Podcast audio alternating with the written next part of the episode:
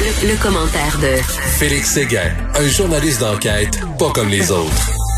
Je sais pas si Félix est un fan de hockey, mais euh, je dois dire à nos auditeurs que, parce que je leur ai promis, le Canadien vient de faire 3-0 en avantage numérique, but de Thomas Tatar. Est-ce que tu es un fan de hockey, mon Félix? Dieu, mon Dieu, mon Dieu, je suis, sais-tu quoi? Hey, écoute, là, là, tu entres dans un sujet, pour moi, qui est extrêmement délicat parce que je comprends rien au hockey.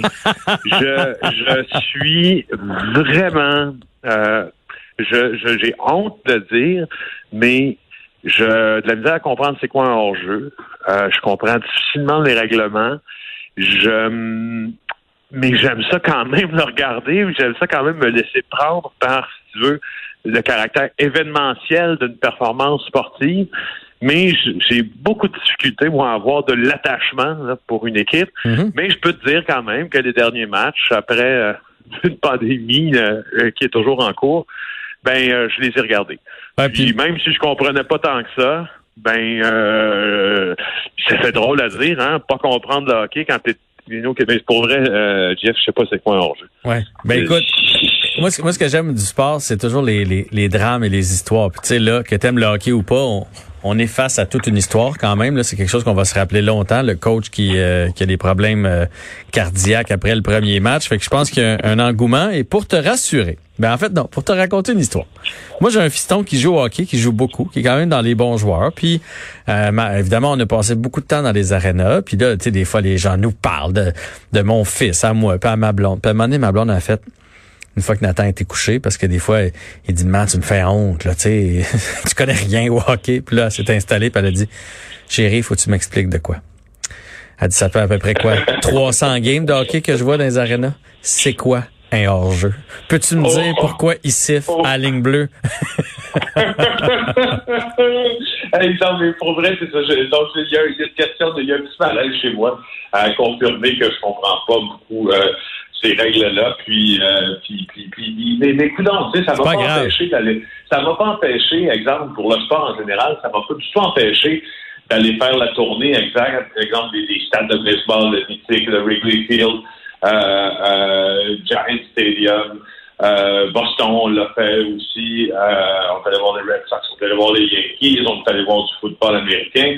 Donc, tu sais, on- j'ai quand même fait le... le, le- le- j'aime être dans un stade, j'aime être au centre belle, exemple, je suis allé souvent, j'aime ça. Mais pour ce qui est techniquement, si tu veux, me faire commenter un échange, un jeu, je suis pourri en Chaque-. Chacun Je ses, euh, chacun ses domaines, puis je te comprends bien. Moi, je suis, mettons, l'impact. J'écoute du football, mais je peux pas te dire, mettons, l'impact, là, lui, il est à quelle position. Puis ça, pour moi, euh, parce que je viens du hockey, c'est attaque ou défense, là, le, le demi, puis ces affaires-là, je comprends pas ça. Mais ça m'empêche Ah, pas, de, ça m'empêche pas. François, Une game, une game de soccer, pour moi, quand je regarde ça, moi, tout- tout- on dirait que tout le monde joue pour la même équipe. Je- je- je- je- On part de loin. c'est- part de loin. Là. Hey Félix, je sais pas si tu as changé quelque chose, si tu t'es mis sur le haut-parleur ou quelque chose, mais ça sonne vraiment très écho. Je sais pas si tu as changé de pièce ou quoi, mais c'est pas comme d'habitude euh, quand je te parle là, Ah, depuis peut-être les deux dernières minutes. OK, attends-moi Ah, deux secondes. t'es revenu, là? Comme ça, est-ce que c'est mieux, là? T'es revenu, c'est parfait comme ça, bouge plus. Parfait, super. Bon, pa- on parle de sport, on parle euh, du, du Canadien, mais le vélo, c'est un sport aussi. Et le décès de ce jeune garçon euh, relance le, le- le débat sur, euh, parce qu'il n'y avait pas de casque, donc sur le port du casque à vélo. Oui, il a été heurté à 12 ans là, euh, à Repentigny hier, et puis il revenait de porter ses livres à la bibliothèque. Il est à vélo sur le trottoir, dans le sens de la circulation. Il y a un camion de la ville qui euh, tournait à droite et qui l'a frappé. Et euh, violent choc à la tête, pas de casque. Et puis ça relance le débat sur justement le casque obligatoire, le port du casque obligatoire. Évidemment pour Louis Garneau, dont le casque lui a sauvé la vie euh, lors d'un accident de vélo en juillet 2008. Euh, c'est très clair qu'il croit que ça doit être obligatoire euh, et que le gouvernement recommence ses campagnes de sensibilisation. Et euh, pour ce qui est des médecins pédiatriques, c'est la même chose aussi. Ça m'a un peu surpris, je dois dire, de, euh, de consulter la position de Vélo Québec. Moi aussi, moi aussi, j'ai été surpris. Tu vois, mais justement, j'ai fait quelques recherches là-dessus. Euh, alors, la position de Vélo Québec, pour la nommer, euh, elle dit qu'elle n'est pas contre, euh, l'organisme dit qu'il n'est pas contre le port du casque, encourage tout le monde à le porter, Mais quand on parle d'une loi qui le rendrait obligatoire, on n'est pas d'accord. Ce sont les mots de Magali Brebonne, qui est chargée de programme pour euh, Vélo Québec. Puis ça, je me suis dit, mais pourquoi, en fait, j'ai pas eu la même réaction que toi. Je me mais pourquoi ne pas rendre obligatoire quelque chose qui a à peu près beaucoup, beaucoup, 70% de chances de sauver la vie? Ben, il y a une raison à ça. Et euh, l'Institut national de santé publique, pas plus tard qu'en 2018, penché là-dessus et regarde ses conclusions.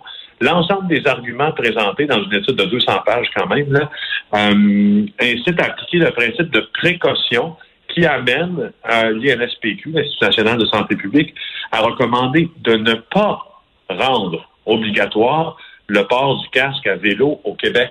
Euh, alors, la position de la santé publique québécoise est en phase avec la position de Vélo-Québec et il y a dans l'argumentaire, pour ne pas rendre le port du casque obligatoire, celui de rendre les lieux où on peut faire du vélo mieux aménagés.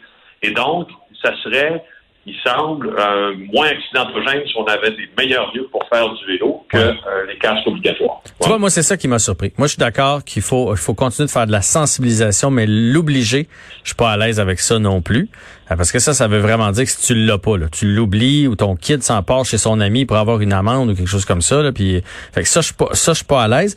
Mais ce qui m'a surpris, c'est son commentaire justement sur les pistes cyclables plus sécuritaires. Je dire, c'est impossible. Moi, je viens d'un petit village, là, puis je me suis promené dans bien des petits villages dans ma vie. Il peut pas avoir des pistes cyclables qui traversent toutes les villes, tous les villages du Québec, là. Tu vas aller au dépanneur. tu, raison. tu vas aller, tu sais, je veux dire, moi, mon ami habitait ce qu'on appelait en bas de la rivière à Masquinongé, là. Tu sais, je veux dire, je prenais mon vélo puis j'y allais, mais euh, il peut pas avoir des circuits euh, de pistes cyclables partout, partout, partout. On a déjà de la misère à entretenir nos routes, là. Fait que je, trouve que, oui, dans les grandes villes, tout ça, qu'il y a des, qu'il y a des, des pistes cyclables, mais c'est impossible à la grandeur de la province.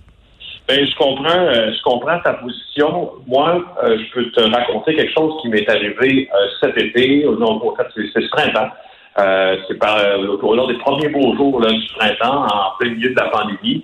J'étais avec ma jeune fille, ma plus vieille en fait, et puis nous, on revenait d'une sortie à vélo. Elle avait bien sûr son casque. On était, on avait fait le, pont Champlain, le nouvelle du pont Champlain, et tout le monde était heureux. Puis contente, petite, sortie papa et, elle seulement. Puis on arrive chez nous, puis il y a une entrée, il y a une descente de garage, si tu veux, euh, euh, avec une porte automatique qui ouvre et qui ferme quand les véhicules arrivent. Et puis là, moi, je descends vers la porte de garage et la porte commence à se refermer, donc j'arrête avant et il y a ma plus jeune, ma plus vieille, plutôt, qui prend son élan d'en haut et je pense qu'elle, je ne sais pas pourquoi, la porte s'ouvre et elle descend à, tombeau ouvert, elle ne freine pas et elle se cogne en plein front, pleine mhm. tête sur la porte de garage. Elle tombe inconsciente. Je, je la vois, je la vois inconsciente par terre pendant quoi? Une dizaine de secondes. C'est un traumatisme incroyable pour pas prendre de courir de aucun risque parce que si elle se relève ensuite, je l'amène tout de suite à Saint-Justine en disant y a sûrement une commotion cérébrale, même si elle n'avait pas tous les symptômes. Effectivement, elle avait une commotion cérébrale et euh, la pédiatre qui était aux urgences à Saint-Justine me l'a confirmé. Elle m'a dit, Monsieur Séguin, si votre fille n'avait pas eu de casque, le choc était extrêmement violent, elle était soit morte ou elle était soit incapacitée pour le restant de ses jours. Alors, ça m'a fait, écoute, j'en ai euh, pleuré Jean-François, de voir ma fille comme ça. Tu vois ta fille est par terre, elle ne bouge pas. Là, en 10 secondes, on dirait que ta vie est en train de basculer, mais tout ça. Donc, pour moi, euh, si, si, tu veux rendre le casque obligatoire, tu prêches un convaincu. Euh, cet événement-là euh, m'a confirmé que, que pour moi, en tout cas, ça devait être. Mais écoute, je, comprends ta position, là, puis je j'ai pas vécu ce que tu as vécu, euh, mais puis je le recommande. mes enfants sont obligés de le porter, là, puis euh, puis nous, les parents, pour donner l'exemple, on le porte aussi, là, mais je, je, préfère la, la, la, la, position de la, de la sensibilisation avec des témoignages comme le tien que de toujours mettre ça dans une règle, parce que tu sais des jeunes qui vont jouer au parc puis qui grimpent sur les modules puis qui finissent par tomber et se blesser lourdement il y en a à chaque année des jeunes qui plongent dans la piscine puis qui se cognent la tête et qui ont des traumatismes. Il y en a à chaque année. Fait qu'à un moment donné, on ne pourra pas tout prévenir non plus. Tu comprends? Fait qu'à un moment donné, de la prévention, fort, fort, fort, fort, fort, recommander, recommander, recommander, mais une loi, pas certain. Bon, ben c'est un, c'est un, c'est un. C'est un. Hey, puis là, on va changer de sujet parce que lui, il porte pas de casque, il porte pas grand-chose. Il y a un exhibitionniste du côté du Saguenay. Je l'ai vu, j'ai vu la photo, il est bien à côté sur son pick-up. de toute beauté. Qu'est-ce qu'il fait là? Pour ça, je voulais, pour notre dernière, Jean-François, je voulais quand même te laisser sur quelque chose de, de rigolo, parce que les policiers, euh, depuis mi-juillet, là, ils semblent soient très présents tu as raison quand tu décris la scène, c'est vraiment ça. Alors, il y a beaucoup d'exhibitionnistes qui vont euh, dans un parc, euh, dans les sentiers boisés, là, euh, près de Saguenay. Et euh, l'ancien site là, du village Saint-Jean-Vianney, qui est reconnu comme un lieu de rencontre pour des personnes qui veulent se livrer à des gestes à caractère sexuel. Puis là, la police intensifie sa présence, puis effectivement, tu vois un gars qui est bien à côté sur sa tailgate de Ford de 150. C'est incroyable. Dans le parc. Et ce qui me faisait juste passer la réflexion, si tu veux te payer un Ford de 159, sûrement une chambre d'hôtel aussi pour aller faire tes affaires, pas obligé d'aller dans un parc. En tout cas, bref. C'est quand même incroyable parce que pour, pour les gens qui n'ont pas vu la photo, c'est pas Olivier Dion, mettons là. C'est mon oncle Roger qui est installé là. oui. Puis il a son téléphone dans les mains, on voit qu'il est en train de texter. Puis il me semble que moi, si j'allais dans un endroit comme ça, mettons, pour avoir des, des rapprochements ou peu importe, mais j'attendrais que la personne arrive pour me flanquer. Euh, tout nu. Lui, il l'attend. Lui, il l'attend tout nu sur sa sur sa boîte de pick-up.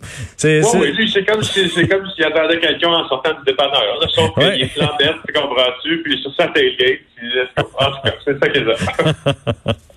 Bon ben ça, ça on n'a pas besoin de passer un règlement pour ça. Les deux, on n'est pas en, on n'est pas en accord. Exact. Félix, c'est un rire très communicateur. C'est la première fois que je t'entends rire comme ça. C'est ça, c'est un oui, rire. Oui, oui, Puis quand je trouve quelque chose de drôle, je peux en rire pendant longtemps. Je peux le confirmer. Euh, écoute, je veux juste te dire que c'est notre dernière ensemble aujourd'hui. C'était un plaisir de travailler avec toi euh, euh, tout l'été. Tu m'as appris beaucoup de choses. Tu es vraiment professionnel, intéressant dans tout ce que tu fais. Alors, été un bonheur de, de faire de la radio avec toi au quotidien.